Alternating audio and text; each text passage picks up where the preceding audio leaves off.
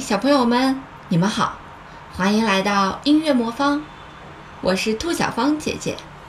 如果你有什么话想对兔小芳姐姐说，欢迎来到微信公众平台“音乐魔方”，在那里就可以找到我啦。今天呀，我要给你讲一个玫瑰公主的故事。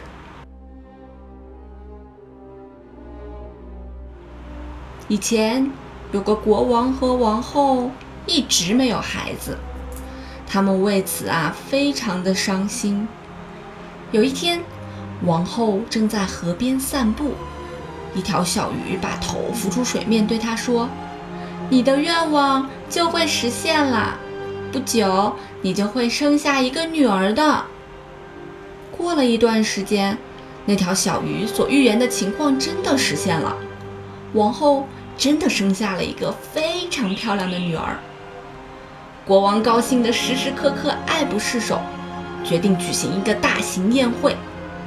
他不仅邀请了他的亲戚、朋友和外宾，还邀请了所有的女巫师，让他们为他的女儿送来善良美好的祝愿。他的王国里一共有十三个女巫师，而他呢，只有十二个金盘子来招待他们进餐，所以。他只邀请了十二个女巫师，留下了一个没有邀请。盛大的宴会结束后，各位来宾都给这个小公主送上了最好的礼物。女巫师们一个送给她美德，另一个送给她美貌，还有一个送给她富有。他们把世上所有的希望、所有的优点和期盼都送给了小公主。当第十一个女巫师刚刚为她祝福后，第十三个女巫师，也就是那个没有收到邀请的女巫师走了进来。她对没有被邀请感到非常的愤怒，她要对此进行报复，要献上她恶毒的诅咒。所以她进来后就大声叫道：“国王的女儿在十五岁时会被一个纺锤弄伤，最后死去。”所有在场的人都大惊失色。可是，第十二个女巫师还没有献上她的礼物呢，便走上前来说：“这个凶险的诅咒的确会应验，但公主能够化险为夷，她不会死去，只是昏睡，而且一睡就是一百年。”国王为了不使他的女儿遭到不幸，命令将王国里所有的纺锤都收上来，又把它们全部都销毁。随着时间的流逝，女巫师们的所有祝福都在公主身上应验了。她聪明美丽，性格温柔，举止优雅，人见人爱。但恰恰在她十五岁那一天，国王和王后都不在家。公主单独一个人被留在王宫里，她在宫里到处穿来穿去，大小房间都看完了。最后，她来到了一个古老的宫楼。宫楼里面有一个很狭窄的楼梯，楼梯尽头有一扇门，门上插着一把金钥匙。当她转动金钥匙的时候啊，门一下子就弹开了。一个老太婆坐在里面，正在纺着纱布。公主见到了，忙说：“嘿，老妈妈，您好，您这是在干什么呀？”纺纱。老太太回答说，接着又点了点头。这小东西转起来啊，真有意思。说着，公主上前也想拿起纺锤纺纱，但她刚一碰到它。立即就倒在了地上，失去了知觉。以前的咒语呀，真的应验了。然而，他并没有死，只是倒在那里沉沉的睡去了。国王和王后正在这时也回来了，他们刚走进大厅，也跟着睡着了。马厩里的马，院子里的狗，屋顶上的鸽子，墙上的苍蝇。都跟着睡着了，甚至连火炉里的火也停止燃烧入睡了，烧烤的肉干也不再响了。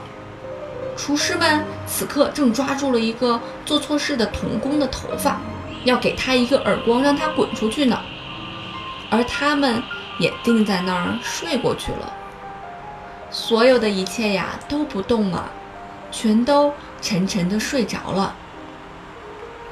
不久，王宫的四周长出了一道道大篱笆。年复一年，它们越长越高，越长越茂盛。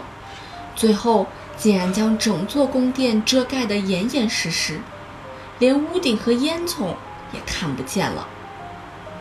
于是，关于这个王国流传开了一个传说，一个漂亮的正在睡觉的玫瑰公主的传说。人们所说的玫瑰公主啊，其实就是国王的女儿。从那以后，有不少王子来探险。他们想穿过树林到王宫里去，但都没有成功。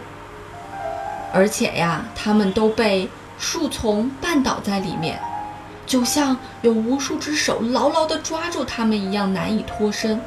他们最终都痛苦地死去了。